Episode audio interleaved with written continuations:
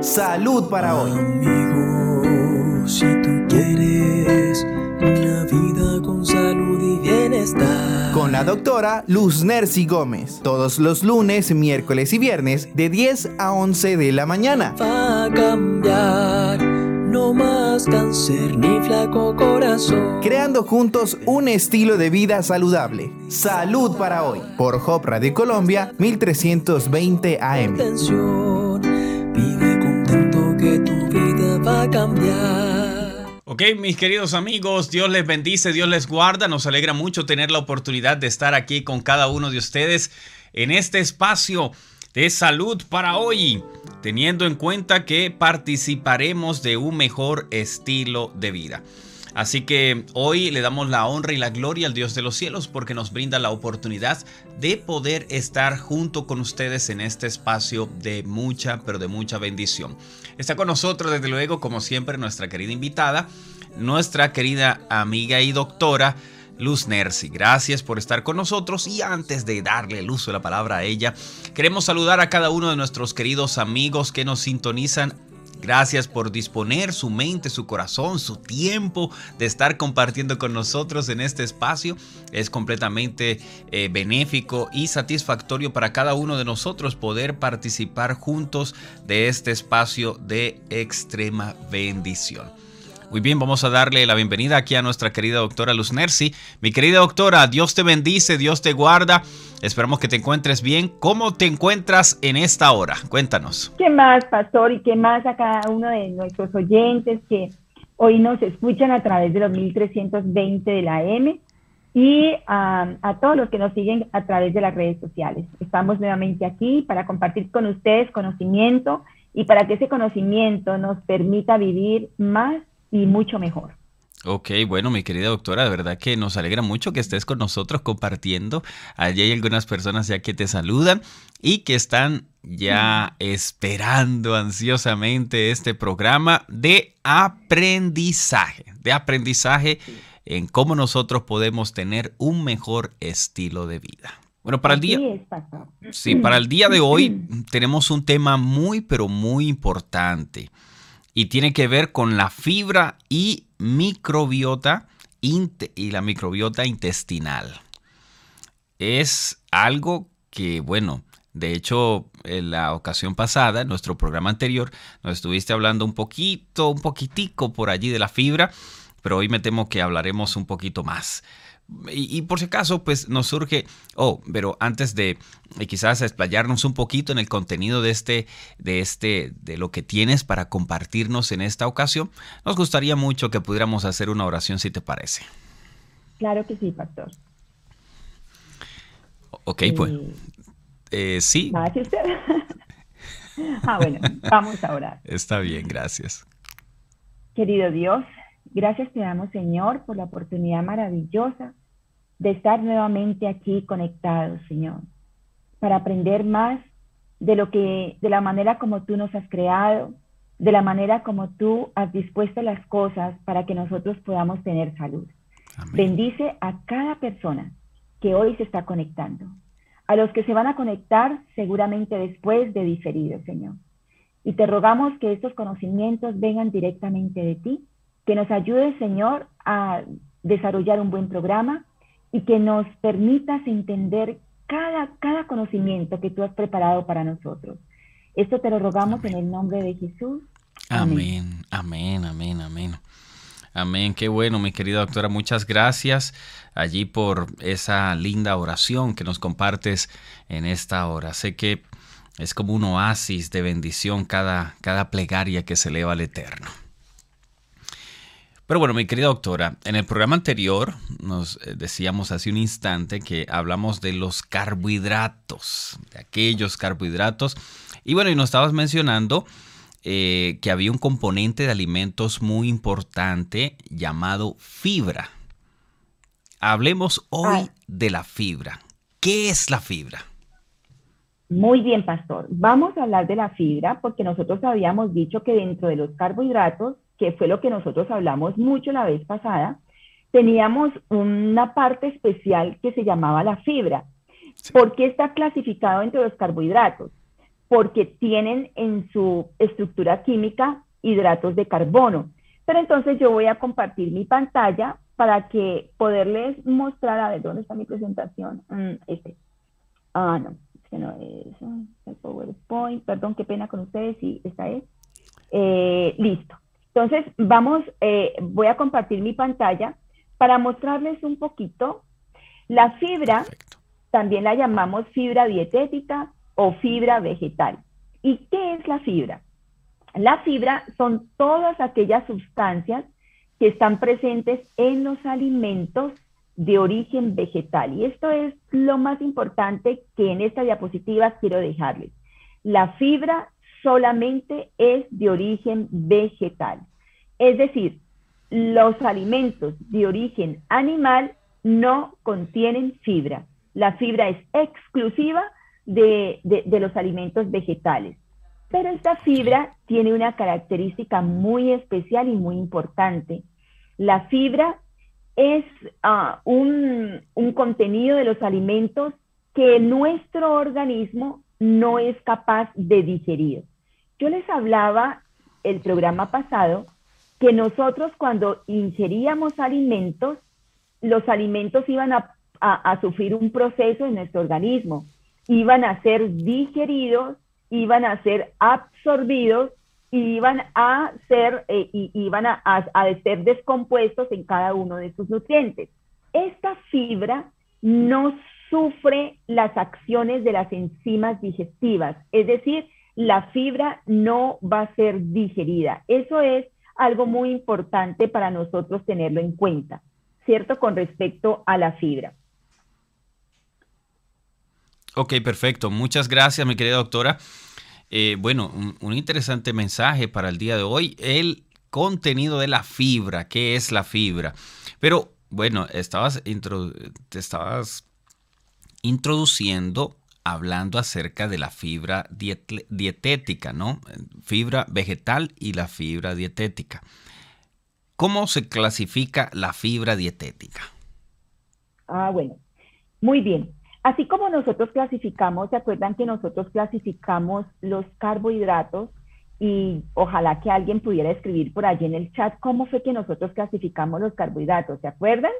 Yo les dije que había dos formas de clasificar los carbohidratos. Bueno, espero que eh, en el transcurso del programa se puedan acordar y me lo puedan anotar por allí. Asimismo, la fibra nosotros la podemos clasificar y la fibra se clasifica con base a que si es soluble o no es soluble en agua. Entonces, la fibra eh, puede ser soluble o puede ser insoluble. Es decir, la fibra soluble es aquella que se disuelve en agua, como su nombre lo indica. Y cuando se disuelve en agua, esa fibra que es soluble, entonces forma como una especie de gel, como una especie de gelatina dentro del intestino. Y esto es importante porque esto ayuda a que se haga más lenta la digestión y más adelante lo vamos a ver los beneficios que tiene esto. Pero la fibra insoluble, como su nombre lo indica, es la fibra que no se disuelve en el agua, pero a pesar de que no se disuelve en el agua, ella sí absorbe mucha agua. Entonces, tenemos dos tipos de fibra. Una soluble que se disuelve en agua y, forma una gel, ¿cierto? Y otra insoluble que no se disuelve en agua, pero que es capaz de absorber agua. Esas son las dos clasificaciones de la fibra que nosotros tenemos, pastor. Ok, bueno, una fibra, eh, bueno, aquí hay que, estamos aquí aprendiendo en esta hora, mis queridos amigos, eh, una que puede disolverse en agua y otra que no, pero está muy, pero muy interesante esto. Eh, pero entonces, ya que nos estás hablando de esta clasificación, ¿cuáles son los beneficios que tiene la fibra?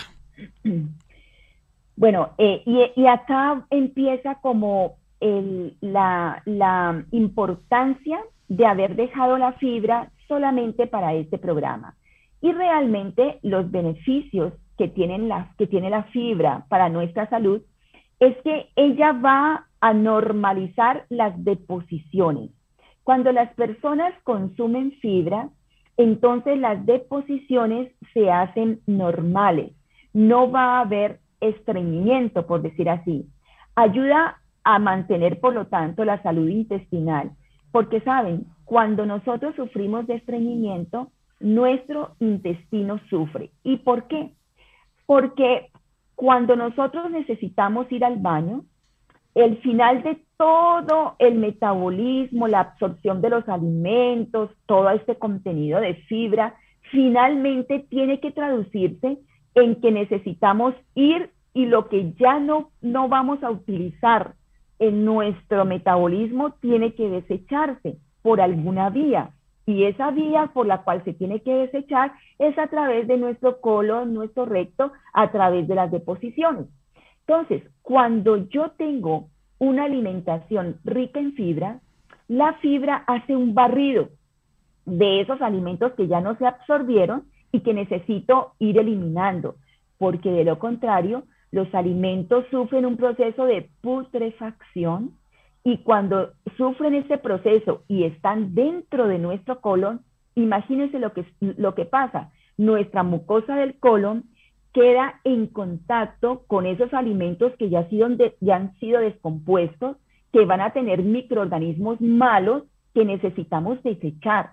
Y entonces, por eso, cuando yo como fibra, la fibrita que no se digiere, voy a, a compararla como con una escobita, ¿cierto? Entonces, esa fibrita va a hacer un barrido y nos va a ayudar a sacar esos desechos de los alimentos que ya no sirven de nuestro colon a través de la defecación. Entonces, la fibra ayuda a normalizar las deposiciones. También, obviamente, al normalizar las deposiciones, nos ayuda a mantener una buena salud intestinal. Y algo que es muy importante, la fibra ayuda a reducir los niveles de colesterol. Esto es importantísimo. ¿Por qué? Porque eh, la fibra va a hacer que no pase ese colesterol hacia el hígado. Y entonces, si no pasa ese colesterol hacia el hígado, entonces el hígado que necesita el colesterol para muchos metabolismos va a utilizar el colesterol que ya está en la sangre y al utilizar el colesterol que está en la sangre disminuye los niveles de colesterol en sangre. Ustedes ya pueden estar pensando entonces que uno de los fitoterapéuticos o uno de los tratamientos que nosotros utilizamos para los pacientes que tienen colesterol elevado es una dieta que me ayude a normalizar la fibra, ¿sí? Entonces, por lo tanto, eh, esto es un beneficio muy grande. La fibra ayuda a controlar los niveles de azúcar en sangre. ¿Y por qué? Porque cuando nosotros comemos y comemos fibra, entonces hacemos que la digestión se haga un poco más lenta y al hacerse un poco más lenta, entonces los niveles de azúcar no suben en sangre tan rápidamente. Al no subir en sangre los niveles de azúcar tan rápidamente, entonces me van a hacer un control de la glucosa en sangre después de la ingesta de los alimentos. Por eso, a nosotros, a los pacientes diabéticos, los colocamos a comer bastante fibra en sus alimentos para que después de comer no tengan una subida súbita de azúcar que les genere problemas, sino que eh, sea más controlado la cantidad de azúcar que va al sistema sanguíneo. Ayuda la fibra a tener un peso saludable. O sea, que todas aquellas personas que están en sobrepeso, que tienen obesidad, es una gran herramienta que nosotros tenemos para tratar nuestras pacientes que son obesas o en sobrepeso le damos alimentos ricos en fibra y luego vamos a ver eh, eh, qué, qué, importante es esto y qué clase de fibra. ¿Por qué? Porque la fibra produce saciedad. Entonces, como la fibra produce saciedad, las personas cuando consumen, y ese es un tip que les voy a dar a todos los que me están escuchando, si usted quiere mantener un peso saludable, pero cuando llega el momento de alimentarse, el desayuno, la, el almuerzo, usted siente tanta hambre que quiere comer todo, lo primero que usted tiene que hacer es cómase primero la porción de fibra adelantada. Es decir, en la mañana es muy necesario consumir frutas, pero que la cantidad de fruta que usted consuma sea la mayor parte de su plato. Entonces usted consume su fruta masticando correctamente, porque la primera digestión está en la boca. A veces yo cuando interrogo a mis pacientes sobre sus hábitos de alimentación y le digo, ¿cuánto tiempo te demoras tomando tu desayuno? Ellos me han descrito ya como su desayuno y me dicen, no, yo realmente no me demoro más, yo creo que en 10 minutos ya he comido el desayuno. Y entonces eso me hace preguntarle, ¿cuánto tiempo masticas el alimento que te estás introduciendo? Mm, y a veces se ponen a pensar, no, yo realmente no lo mastico, o lo mastico muy, muy poquito, muy poquito. Hagan ustedes ese ejercicio, pregúntense cuánto tiempo se demora usted masticando los alimentos. Saben, otro tip, nosotros enseñamos a nuestros pacientes a masticar sus alimentos. Cuando nosotros masticamos los alimentos y los alimentos ricos en fibra, estamos estimulando la saciedad. Entonces la persona termina de comer su buen plato de, ensalada o de frutas y cuando ya va a consumir los otros alimentos que hacen parte de su desayuno de su almuerzo, entonces ya va a ver que está saciado y va a empezar a comer mucho menos de los otros alimentos. Entonces, por lo tanto, la fibra ayuda a lograr un peso saludable y nos ayuda a vivir más tiempo. ¿Y por qué eso de que nos ayuda a vivir más tiempo?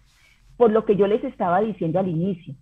Yo les dije que cuando la fibra normaliza las deposiciones y ayuda a mantener una salud intestinal buena, nos va a permitir desalojar esos desechos que se van, eh, van a sufrir un proceso de, de putrefacción dentro de nuestros intestinos entonces, si yo como fibra y quito esos desechos, entonces me va a evitar lo que se llama el cáncer de colon.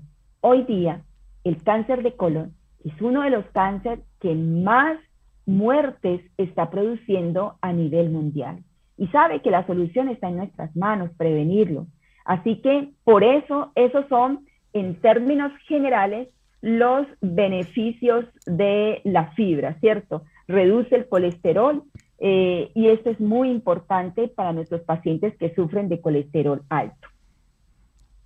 Ok, bueno, mi querida doctora, interesante eh, este tema acerca de la fibra. Bueno, mira, a veces, bueno, el desconocimiento, ¿no? El desconocimiento de este, este elemento o alimento eh, que es tan necesario para nuestro cuerpo. Decíamos que los carbohidratos se clasificaban de acuerdo a la cantidad o a la proporción que estaban contenidos en los alimentos, ¿cierto? Y entonces, eh, el simples y complejos eh, eh, son los carbohidratos, estos, los, los, carbohidratos simples y los carbohidratos complejos. Y luego decíamos que también se clasificaban de acuerdo a la proporción con que estaban contenidos en los alimentos y los íbamos a clasificar como micronutrientes o macronutrientes pero muy bien, la respuesta está muy bien. Bueno, bueno, excelente, excelente, muy bien.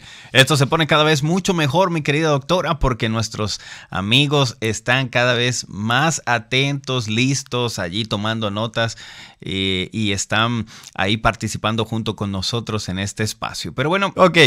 Mi querida doctora, ah, estamos hablando, eh, hace un momento estábamos introduciendo o refiriendo una un elemento importante de este de, la charla del día de hoy, que tiene que ver con la microbiota intestinal.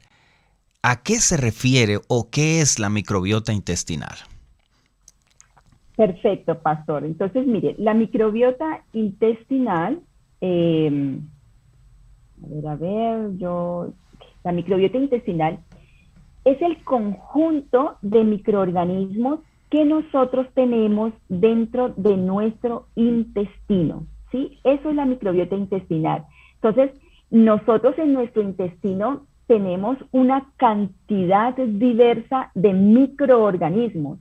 Y es importante eso porque eh, eh, nosotros debemos ser conscientes que mm, tenemos unos comensales que los vamos a llamar huéspedes buenos o comensales buenos. En nuestro intestino aproximadamente dice que tenemos entre 39 y 100 trillones de microorganismos, entre ellos incluimos los virus, las bacterias, los hongos, ¿cierto? Diferentes tipos de bacterias. Y ah, aunque, y esto es muy importante, aunque existe una similitud entre la microbiota humana, cada uno de nosotros tiene una composición distinta de la microbiota. Y esto no se olviden porque yo sé que dentro de un tiempito ustedes van a escuchar aquello de trasplante de microbiota, así como escuchamos de trasplante de médula.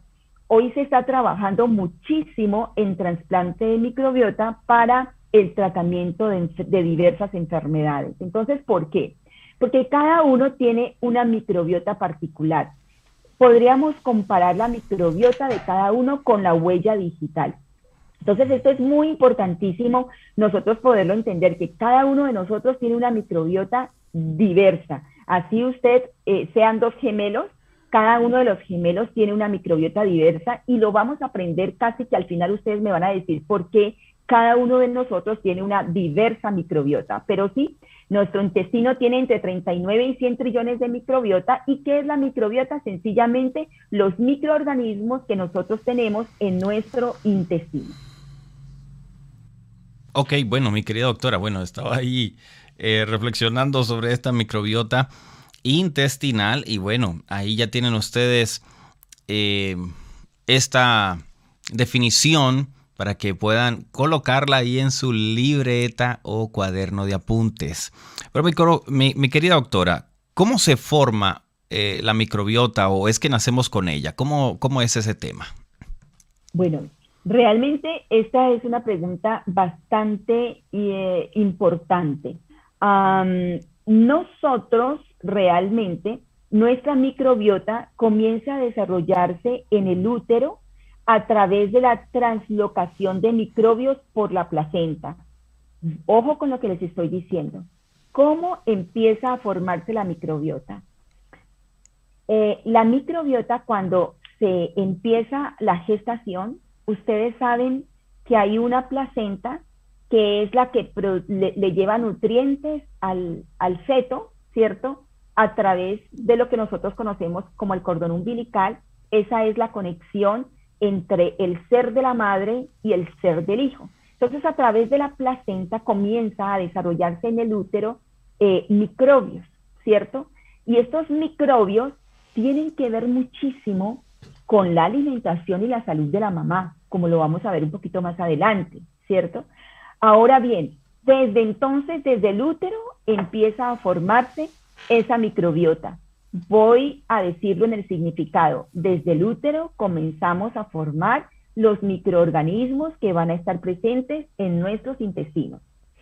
Después, en el momento del parto, cuando se pasa a través del canal de del parto, o cuando se encuentra con la piel y el aire libre, si es que nace por cesárea, se empieza a tener una dosis mayor de microorganismos que van a ser parte o que van a colonizar nuestros intestinos. Esto es muy importante para lo que les voy a decir ahora.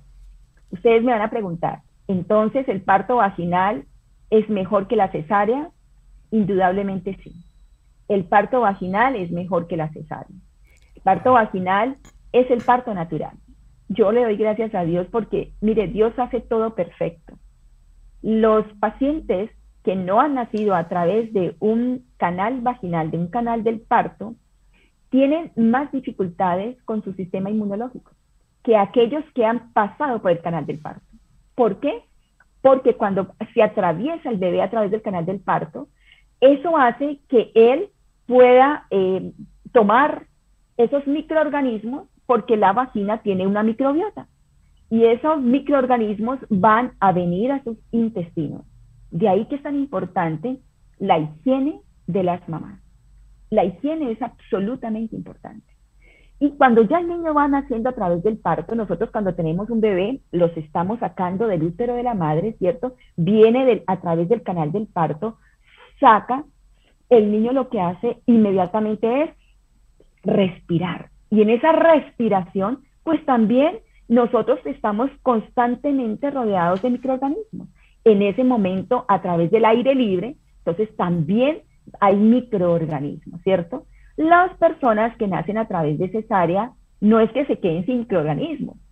También es importante, por eso ahorita nosotros llamamos el, segundo de oro, que es cuando nace a través de la, de la cesárea, inmediatamente colocarlo en contacto con la piel de la mamá, ¿cierto? Y en ese, en ese contacto con la piel de la mamá, también ese bebé va a tener microorganismos que van a ir a sus intestinos. Entonces, eso es, eso es algo maravilloso. Lo que pasa es que va a haber mayor diversidad de microorganismos a través del parto vaginal que a través de la cesárea, pero en los dos hay microorganismos. Entonces, en ese momento comienza a desarrollarse la microbiota. También otra manera de desarrollarse la microbiota es a través de la leche materna. Mire, la lactancia materna, yo se lo digo a todas las personas que tengo oportunidad de capacitarlas. La, lactancia materna es la primera gran herencia que usted como madre le puede dar a su hijo. La lactancia materna, además de darle pues proteínas y toda la, la alimentación, le está dando y fortaleciendo la microbiota intestinal. Le está ayudando en el fortalecimiento de las defensas del niño.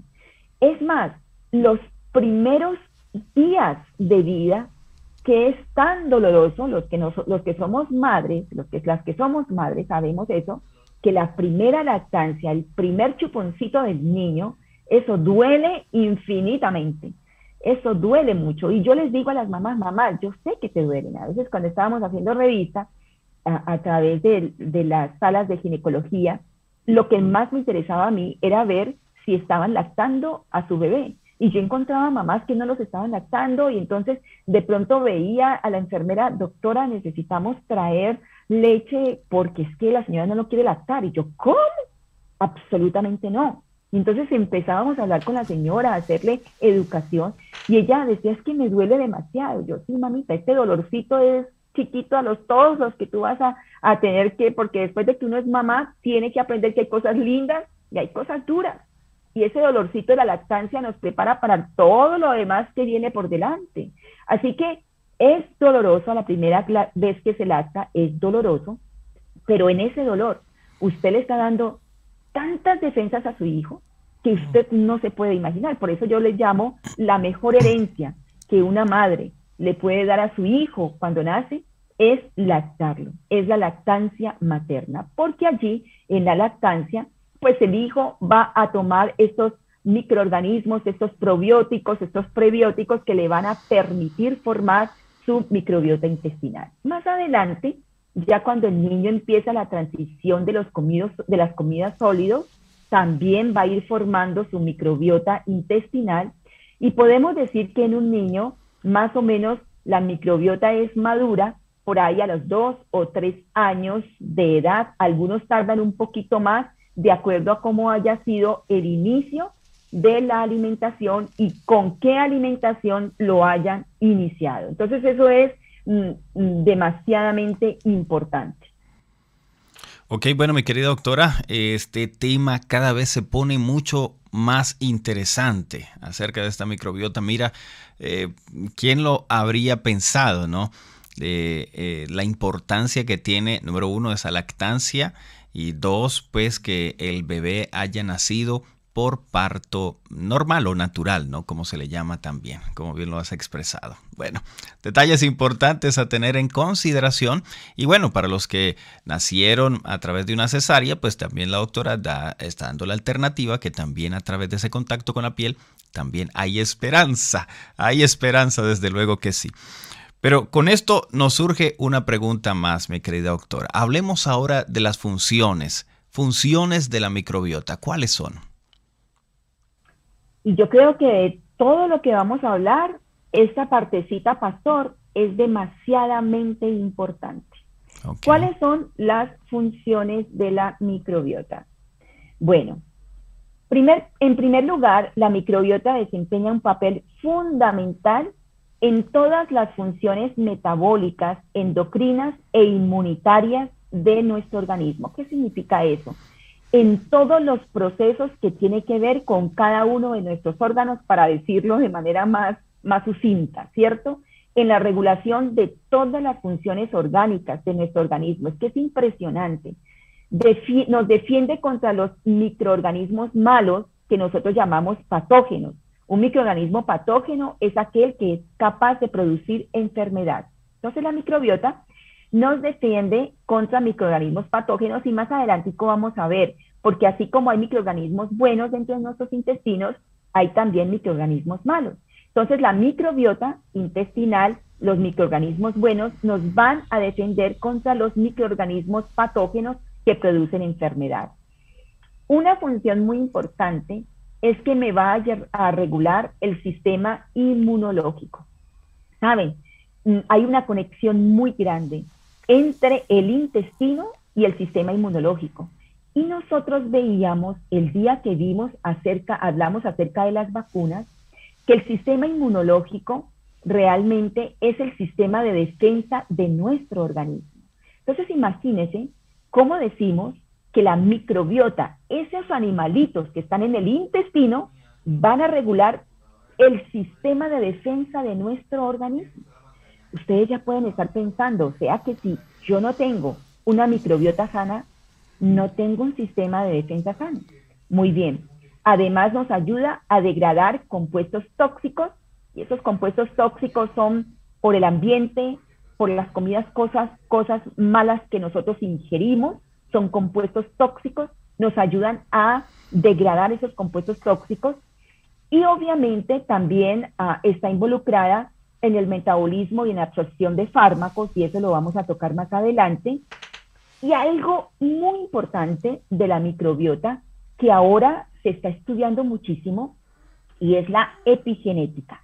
Y aquí les voy a decir algo muy especial, de pronto muy cortito. Otro día hablaremos de, de qué es la epigenética y qué tiene que ver con los genes.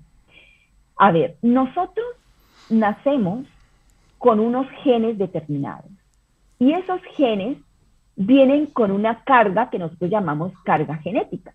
En esa carga genética viene toda la herencia que nosotros tengamos desde el punto de vista de genes, ¿cierto? Y yo les decía, aquella vez que hablábamos del sistema inmunológico, les decía que nuestra herencia puede ser mala o herencia buena, ¿cierto? Pero porque venimos de familias que pueden tener enfermedades que se heredan de generación tras generación. Y si se heredan de generación tras generación, pues nosotros en nuestros genes vamos a tener esa carga genética de alguna enfermedad que se hereda. Pero hemos visto a través de investigaciones, de toda esa, esa investigación, de toda esa ciencia, nos hemos dado cuenta que la microbiota es capaz de activar o desactivar genes. Ojo, la microbiota es capaz de activar o desactivar genes.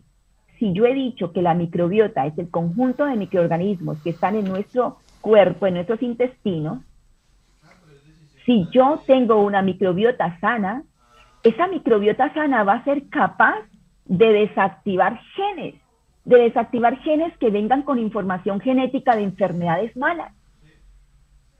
Pero si yo tengo una microbiota enferma, esa microbiota va a ser capaz de activar genes que tengan información genética de enfermedades malas. O sea, yo espero que ustedes me estén comprendiendo y si hay alguien que quiere que lo repita más despacio, me lo dice allí en el chat y yo con mucho gusto, porque esto es primordial para poder prevenir las enfermedades y no solamente prevenirlas, sino para tratarlas.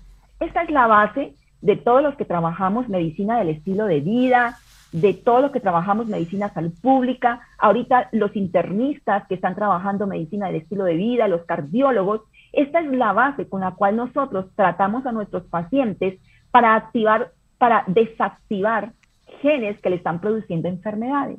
Así que imagínese el papel fundamental o las funciones fundamentales que tiene una microbiota en nuestro organismo, ¿cierto? Ahora, alrededor del 70% del sistema inmune se encuentra en nuestro intestino. Y eso es muy importante que nosotros lo aprendamos. El 70% de todo nuestro sistema inmune está en nuestro intestino y a eso nosotros le llamamos eh, tejido linfoide asociado. Y ese tejido linfoide asociado es gran parte de nuestro sistema inmunitario. Por eso yo le decía que, una microbiota, que un intestino sano es un sistema inmunológico sano. Si usted es una persona que sufre de alergias, de rinitis, de eczemas, si usted es una persona que constantemente sufre de gripas, ¿cierto? Constantemente se infecta, que vino un virus de la gripa y ¡fum! Hay gente que me dice, no, es que a mí cualquier virus que pasa yo lo agarro, doctora.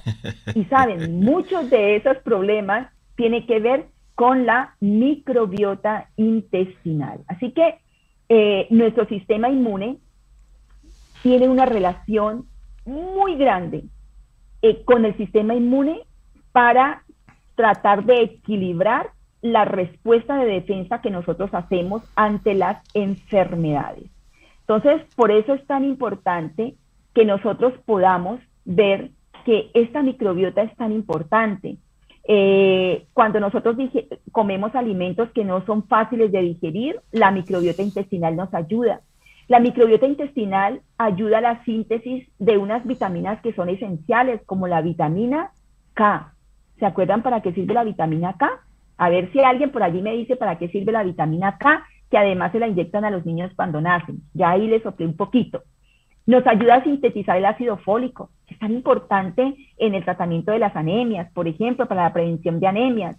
Y nos ayuda a sintetizar proteínas, aminoácidos. Y algo muy importante es que la microbiota intestinal produce algo que se llaman ácidos grasos de cadena corta. Para pues no confundirlos con tantos nombres técnicos, estos ácidos grasos de cadena corta, ¿por qué son tan importantes? Porque son importantísimos para la disminución de la inflamación. O sea que eh, la microbiota es impresionante porque se acuerda que yo les dije que las enfermedades crónicas no transmisibles se caracterizaban por tener, hacer un estado de inflamación crónica.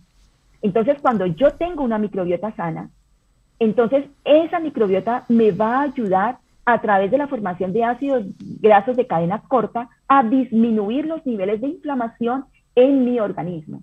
Ahorita con el COVID se ha dicho que una de las fases de recuperación de estos pacientes que han tenido que ir a la UCI, ¿cierto? Y que han tenido una inflamación bárbara en su organismo, es es estimular la formación de microbiota intestinal buena para que, para que puedan sintetizar ácidos grasos de cadena corta y disminuir toda la inflamación, todo ese concierto de inflamación que se tejió en su organismo.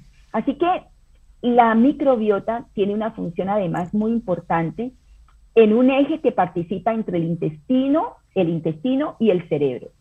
Yo tengo una conferencia que la he llamado mi segundo cerebro, el colon mi segundo cerebro.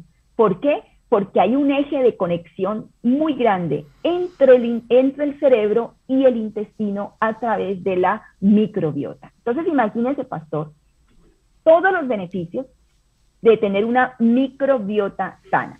Oh. Realmente eh, es, un, es un asunto que hay que prestarle mucha atención. Mira, todo, es decir, lo abarcante que es la función de esta microbiota. Bueno, que el Señor nos ayude a que no tengamos que eh, estar proyectándonos a eso que estabas ah, eh, expresando hace un momento, que haya que hacer un trasplante de microbiota, pues para poder eh, estabilizar algo en nuestros sistemas. Pero mi querida doctora, queremos avanzar con una pregunta más. si nosotros tenemos microorganismos, que nos producen enfermedades. Bueno, la pregunta es mejor. ¿Tenemos microorganismos que nos producen enfermedades dentro del intestino? Muy bien, pastor. Y ustedes saben que me estaba adelantando un poquito cuando yo les estaba diciendo acerca de que una microbiota buena, una microbiota mala, por decir así, ¿cierto? sí, sí, señor. Nosotros realmente, así como tenemos unos huéspedes, unos comensales, ¿cierto? Que les vamos a llamar comensales porque ustedes ya saben que están dentro de nosotros, que se alimentan de lo que nosotros le damos, em, ¿cierto? Que ellos necesitan de nosotros, pero nosotros también necesitamos de ellos, de los comensales buenos. Estas especies comensales están asociadas, y ya les he dicho, con la promoción de la salud, con la prevención de enfermedades, incluso con el tratamiento de enfermedades. Pero también hay microbios que nosotros llamamos, como les estaba diciendo anteriormente, microbios patógenos, ¿cierto? Y esos microbios patógenos, o sea, cada vez que ustedes escuchan, y discúlpenme por haber dicho esta palabra técnica, pero cada vez que ustedes escuchan la palabra patógeno, quiere decir microbios capaces de producir enfermedad. Un patógeno es un microorganismo que es capaz de producir enfermedad. Entonces, estos microbios que son capaces de producir enfermedad están asociados a enfermedades crónicas y están asociados también a eh, inflamación.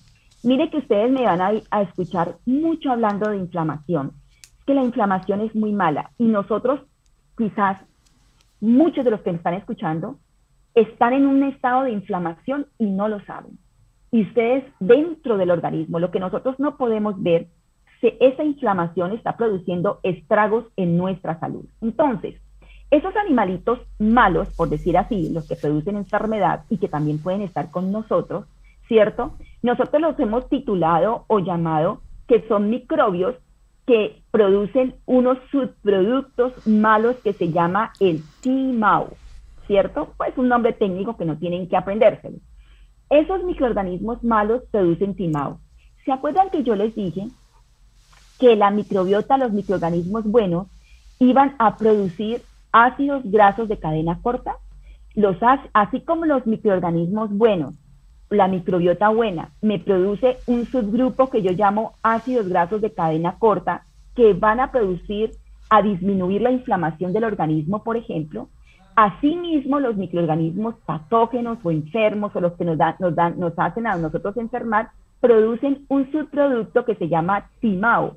Ese timao, ¿qué es lo que es? Son productos que van a hacer que nosotros tengamos mucha inflamación en nuestro organismo. Y esos timados que hacen que nosotros tengamos mucha inflamación en nuestro organismo, pues vienen de algo que se llama comida procesada y grasa saturada. Yo les decía en estos días que las grasas saturadas, quizás la, el, perdón, el programa anterior, yo les decía que las grasas saturadas son generalmente aquellas de origen animal. Entonces, ¿cuáles son los alimentos que me van a producir o que van a alimentar a las bacterias para que esas bacterias se conviertan en bacterias malas y produzcan timado? La carne roja, ¿sí? los suplementos, las carnes procesadas, las bebidas energéticas que hemos luchado tanto para que las saquen del comercio, pero pues eso tiene muchos problemas económicos por allí. Pero realmente, si usted es una persona que toma esas bebidas energizantes, por favor, se lo pido a partir de hoy, no lo haga. Eso es malísimo. Eso produce la L-carnitina y esa L-carnitina es malísima porque va a producir diabetes tipo 2, enfermedad cardíaca, enfermedad de Alzheimer, enfermedad renal crónica y otras enfermedades de origen inflamatorio. Entonces, imagínese usted que así como tenemos microorganismos buenos, bueno, así como nuestra microbiota podemos convertirla en buena, también la podemos convertir en mala, porque esos microorganismos que están en nuestro interior, si lo alimentamos de carne, de comidas procesadas, de grasa, de todo lo que viene de producto animal, en vez de producirme ácidos grasos de cadena corta, me van a producir L-carnitina, que es la que me va a producir inflamación y me va a ayudar a la génesis o al origen de todas estas enfermedades que yo les estoy explicando. Los estudios científicos... Tranquila, mi doctora, tranquila, tranquila. Los estudios científicos nos han demostrado que las personas que tienen una dieta a base de plantas no tienen en su microbiota mi, eh, timao, o sea, su microbiota no produce timao. ¿Por qué? Porque el sustrato para producir timao son los, los productos de origen animal. Entonces, por lo tanto, eh, cuando yo le doy esto a mi organismo, comida que me produce timao, voy a a, producir una disbiosis que nosotros llamamos, o simplemente un desequilibrio entre la diversidad de microbios que vamos a tener adentro. Si yo como más productos procesados y de origen animal, entonces voy a tener más microorganismos malos.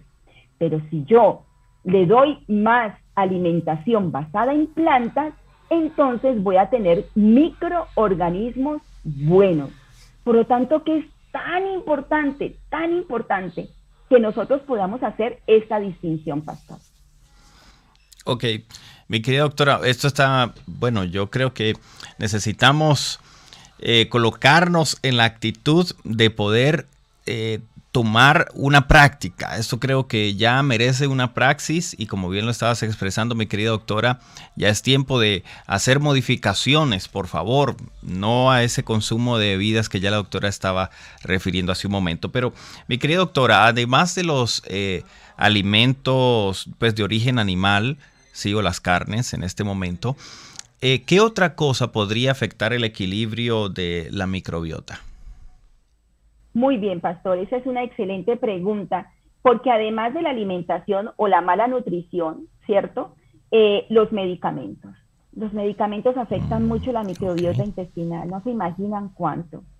Em, y bueno, esto tengo que tomarlo como con pinzas, pero a veces yo les hago un llamado, no se automediquen.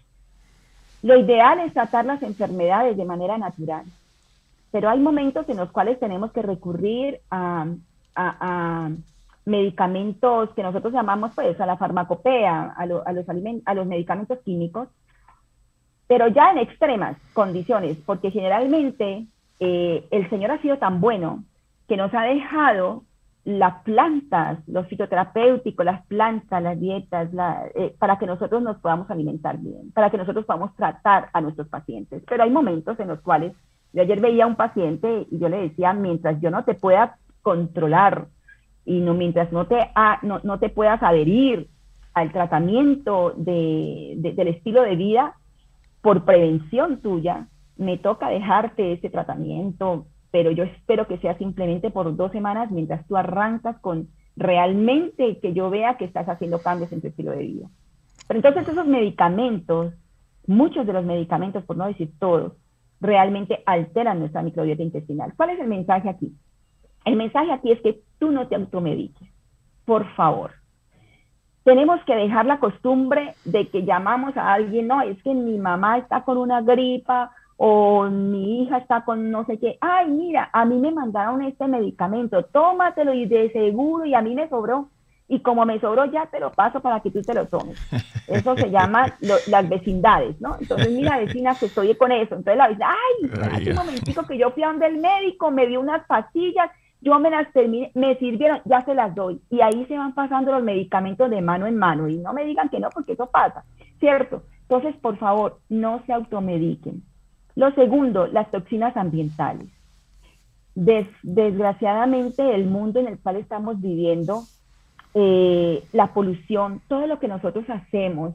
Y aquí vale la pena echarle una cuñita a, lo que nosotros reciclamos. Aprendamos a reciclar, ¿sabe? Lo que usted no recicla y toda la basura que usted genera en su hogar se va a, constituir en toxinas ambientales.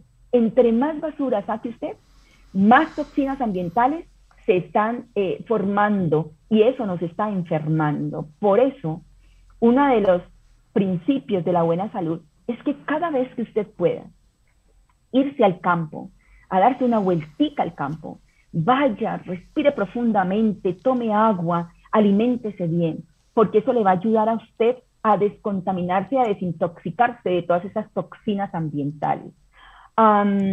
otra toxina ambiental, ojo con lo que les voy a decir, quizás el tiempo se me va a ir, yo sé, ya se me fue, pero es que este tema es, da para mucho, pastor. Y otra de las toxinas ambientales es el ambiente en el cual nosotros dormimos. Y yo les hago un llamado a ustedes. Yo espero que en su habitación ustedes no tengan teléfono, celulares al lado de la cama, televisores mm, pequeños, grandes o de pantalla eh, mm, grandísima. A veces yo veo que en las habitaciones lo más grande que se ve es un televisor de pared a pared, ¿cierto? Esas cosas producen contaminación. Y hoy los estudios basados en la evidencia nos están diciendo que la relación que existe eso con la intranquilidad neurológica es demasiadamente grande. Una de las causas que de los que nosotros hacemos en nuestros pacientes que tienen problemas con el insomnio es la higiene del sueño. Y una de las formas de la higiene del sueño, lo primero que yo les hago es sacar de su habitación todo lo que sean cables, televisores, y lo único que les digo que tengan es una plantita. Una plantita, porque las plantitas son muy buenas para tenerlas en la habitación. Pero bueno, eso hablaremos otro día. Y otra cosa mala para la microbiota es el sedentarismo. ¿Por qué? Ah, bueno, porque es que imagínense que cuando nosotros estamos sedentarios, nosotros no estamos oxigenando nuestros, nuestros, nuestros tejidos. Y la oxigenación es absolutamente importante también en nuestro tejido intestinal, que, donde está la microbiota. Y algo que es importantísimo es el estrés crónico. Todos vivimos bajo estrés, pero hay personas que crónicamente están estresadas. Y saben, ese estrés crónico produce tanta inflamación que afecta nuestra microbiota intestinal. Entonces, por lo tanto, es imposible que nosotros mm, matemos nuestros microbios buenos. Ok, mi querida doctora, interesante. Bueno, allí tenemos esa respuesta sobre ese equilibrio que debe de haber sobre lo que podemos estar participando también para generar afectación en nuestra microbiota. O sea que hay una relación muy grande entre la dieta y las enfermedades al alterar la microbiota, doctora. Sí, yo me da pesar que ya nos pasamos de tiempo, qué pesar, pero usted puede ver que este tema es demasiadamente bueno. Tranquila. Y realmente hay una, hay una, ah, hay una relación muy grande entre la microbiota y la nutrición. Yo creo que ustedes ya, si me pusieron atención, ustedes ya saben eso, ¿cierto? Porque yo les estaba diciendo a ustedes que mm, la carne, que los productos de origen animal, sea carne de pollo, de pescado, carne roja, lo que sea, todo lo que sea producto de origen animal que tiene grasas saturadas, todo eso lo único que hace es estimular la producción de carnitina, ¿cierto? Y esa carnitina le produce procesos inflamatorios en mi organismo. Pero nuestra dieta, eh, realmente, la conclusión muy grande es que nuestra dieta nos está enfermando, ¿cierto? Porque lo que nosotros estamos comiendo, que se llama una dieta de origen de, estilo occidental, es la que nos está asociando a los principales asesinos, por decir así, la enfermedad cardiovascular, la diabetes, los accidentes cerebrovasculares, la hipertensión, el cáncer, la obesidad. Ayer yo me llegó un arquitecto mm, a mi consultorio, un hombre muy joven, demasiadamente joven, 45 años, con problemas de hipertensión y problemas de riñón. Imagínese usted. Y bueno, el, e, e, es importante, llegan muy angustiados, muy angustiados, pero yo le, le, empecé a demostrar cómo que con angustiarnos, bueno, es el primer paso para consultar porque no había querido ir a donde el médico, y el segundo paso es saber que hay solución. ¿Por qué? Porque cuando nosotros cambiamos nuestro estilo de alimentación, nos va a favorecer. Porque ¿qué pasa cuando nosotros no cambiamos nuestro estilo de alimentación? Pues esta dieta occidental, ¿cuál es la dieta occidental? Rica en azúcares, rica en grasas saturadas, rica en harinas blancas. ¿Cuáles son las harinas blancas? Aquí en Cali comen mucho de esas harinas blancas. El pan de ono, el pan de yuca, el pan blanco, el pan cacho, el pan pan pan. Todo eso es harina blanca, qué pesar. Pero esas cosas dañan nuestra microbiota, ¿cierto? ¿Por qué?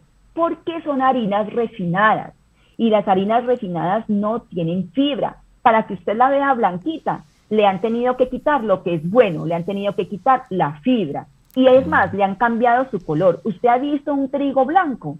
El trigo no es blanco, el trigo es café. ¿Ustedes han visto una plantita de trigo? ¿Quién dijo que el trigo era blanco?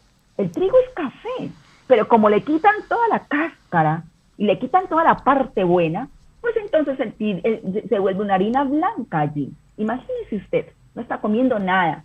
Y entonces todo eso produce enfermedades. Yo les decía una pregunta de nuestras oyentes, el programa anterior, que si la artritis tenía que ver con alimentación. Y por eso yo le dije, no se pierda nuestro programa porque sí tiene que ver con la alimentación. Se ha visto que las enfermedades autoinmunes como intestino inflamado, diabetes tipo 1, artritis reumatoide, las alergias, ¿cierto? Eh, eh, son desórdenes del sistema inmune que están directamente relacionadas con lo que nosotros comemos, con lo que nosotros activamos o dejemos de activar a través de esto que les estoy señalando aquí, no sé si se vea, de nuestra microbiota intestinal. Entonces, por lo tanto, eh, en la piel, cuando nosotros tenemos problemas de acné, de eczema, psoriasis, sabe que ahorita en la psoriasis estamos haciendo tratamientos con microbiota y las respuestas han sido muy, muy buenas, porque la psoriasis tiene una relación con la inmunidad.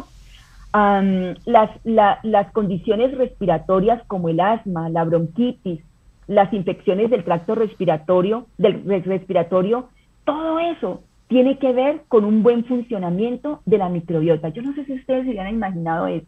Por eso yo les decía tan emocionadamente, no dejen de ver el programa, porque si ustedes ven este programa ahorita, entonces podríamos sentir que, es importante nuestra alimentación. Ok, bueno, mi querida doctora, el programa del día de hoy ha sido un programa muy que ha generado mucho aprendizaje.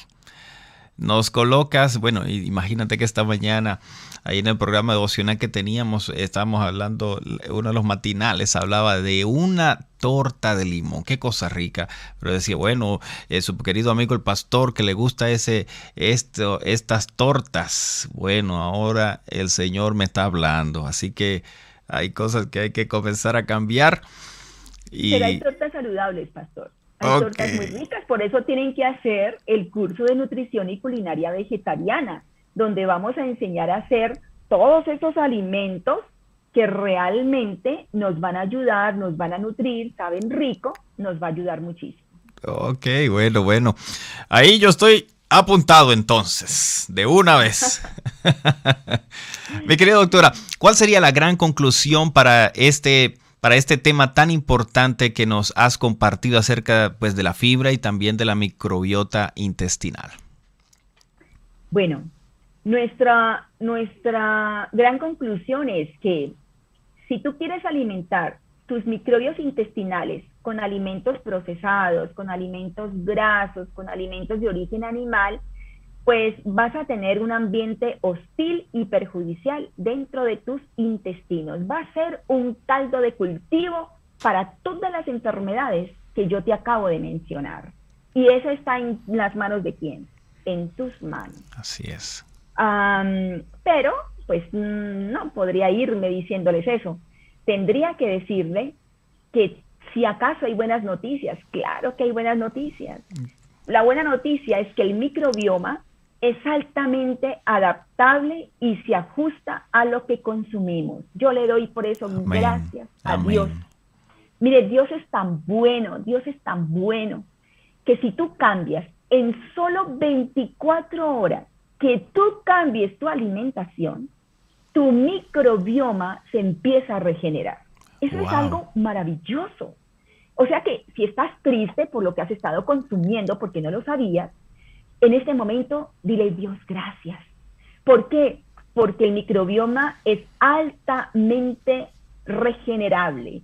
Los estudios demuestran que cuando cambiamos a una dieta basada en plantas, mira ese, esa foto que yo te he puesto allí en la diapositiva, a mí me empieza a dar hambre, ¿cierto? Cuando cambiamos a una dieta basada en plantas, entonces el resultado es un cambio rápido en la microbiota aparece una microbiota beneficiosa que va a formar, ustedes ya saben, ácidos grasos de cadena corta y esos ácidos grasos de cadena corta, corta van a disminuir o a revertir el proceso inflamatorio que me creó toda esa comida mala que yo me comí. Imagínese usted, la vida útil de los microorganismos en nuestro microbioma es es corta, gracias a Dios.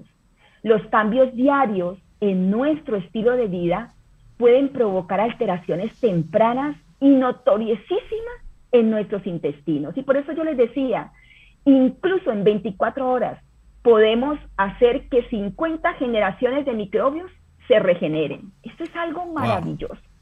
Por lo tanto, que nosotros necesitamos, necesitamos optimizar nuestros nutrientes para fortalecer nuestra inmunidad, para fortalecer eh, nuestra microbiota y ustedes entonces me van a preguntar, entonces, ¿qué como? No, pues imagínense, hay 30 diferentes tipos de plantas para uno poder comer por la semana. Si algo tenemos, son plantas.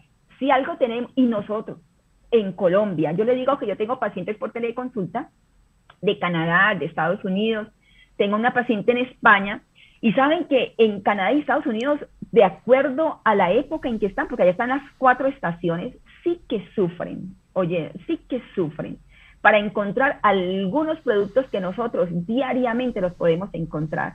Así que nosotros por semana tenemos frutas, verduras, vegetales, granos enteros, leguminosas, champiñones, hongos, nueces, semillas, eh, las semillitas de ajonjolí, de calabaza, especias, comidas probióticas y todo esto nos ayuda a optimizar. ¿Usted quiere optimizar su microbiota? Pues entonces trate de que su plato tenga mucho color de vegetales, ¿cierto? Si vamos a comer ensaladas, vegetales y que esos vegetales sean de varios colores. A mí me encantan hacer ensaladas de distintos colores y mezclarles muchos colores porque esos son muchos antioxidantes. Y lo más importante, evite alimentos procesados, evite alimentos que tengan colorantes. Los colorantes dañan la microbiota intestinal. Y por favor, evite los azúcares refinados. Papá y mamá, si me están escuchando, abuelita, tío, tío, lo que me escuche, que tengan niños en su casa, no le prometa a su hijo un helado. Si gana un examen, si hace la tarea, si se porta bien. Cuando usted le está dando un helado a su hijo, usted le está matando la microbiota a su hijo. Si le quiere ofrecer un helado, hágalo usted o compre un helado natural, solamente con frutas que sea natural 100% y que no tenga nada de estos colorantes ni nada de esa grasa. Usted me dirá, grasa, los helados tienen grasa. Y les voy a decir algo, no para asustarlos, pero es mi deber. Todas las cremas, todos los helados, a excepción de los helados saludables, son, tienen grasa de origen animal y grasa de cerdo. ¿Por qué le echan a los helados grasa de cerdo? Porque la grasa de cerdo realza el sabor de los alimentos o de las cosas, de los, de los alimentos, y por lo tanto tienen grasa. Todos esos helados deliciosos que usted se come tienen grasa de cerdo, imagínese. No le dé a su hijo esos helados malos, porque esos helados le van a dañar a su hijo. Y obviamente, para optimizar desde la infancia, usted tiene que tratar de ayudar a sus hijos si usted ya cometió errores, que sus nietos, que sus sobrinos, que sus hijitos no cometan esos errores. Yo sé que es difícil a veces eh, encauzarlos en la buena alimentación, pero hay algo que a mí me enseñó eh, mi mamá, el poder del ejemplo. El poder del ejemplo es lo mejor que usted puede dar.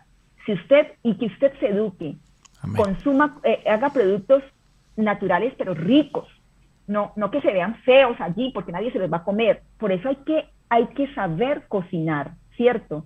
Y obviamente hay que dormir para regenerar nuestra microbiota, hay que dormir suficiente, porque cuando no dormimos suficientes hay toxinas y esas toxinas también matan nuestra microbiota.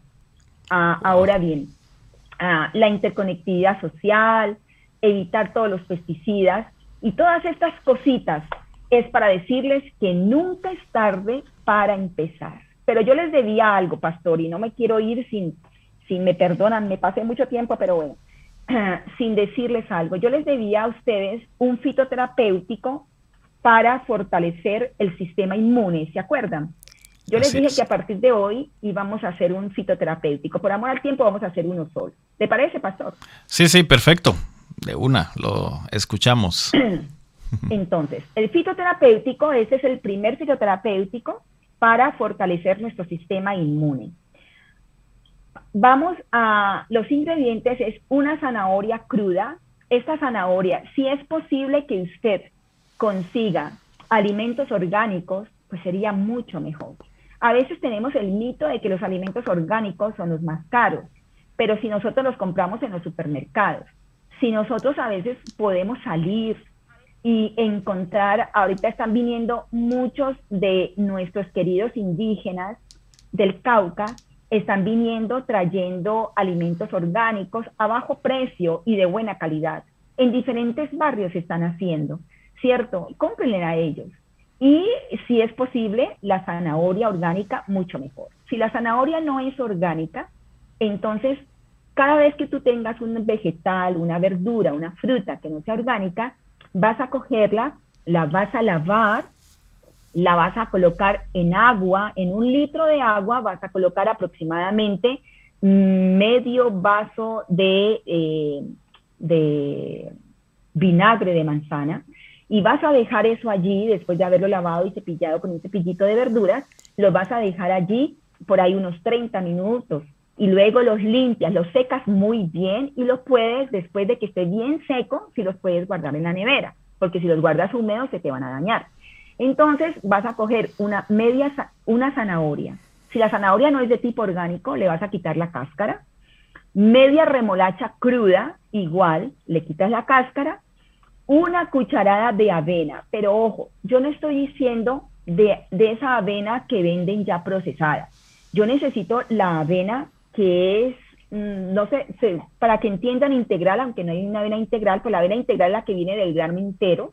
Entonces, esa avena de grano entero, una cucharada de avena, más o menos un centímetrico de raíz de jengibre. Tú coges la jengibre y lo rayas, ¿cierto? Lo pelas y lo rayas. ¿Y qué vas a hacer ahí? Yo digo, preparación, lavar todo muy bien, pelar y picar los ingredientes. Después de que los has lavado y los has picado, lo vas a licuar hasta que el jugo quede bien revueltico y te lo vas a beber inmediatamente un vaso en el día.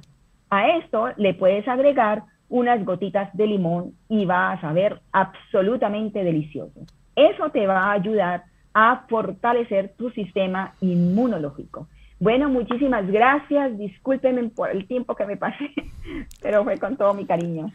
Tranquila, mi querida doctora. Realmente, pues el programa lo hemos disfrutado a cabalidad y con este fitoterapéutico aquí tenemos desde luego para colocarlo de una vez, para colocarlo de una vez eh, en práctica hay que realizar ese fitoterapéutico y bueno, lo que necesitamos en este tiempo son este tipo de orientaciones que la doctora gustosamente está compartiendo con nosotros para bendecir nuestro, eh, nuestro cuerpo, desde luego que sí, ¿no?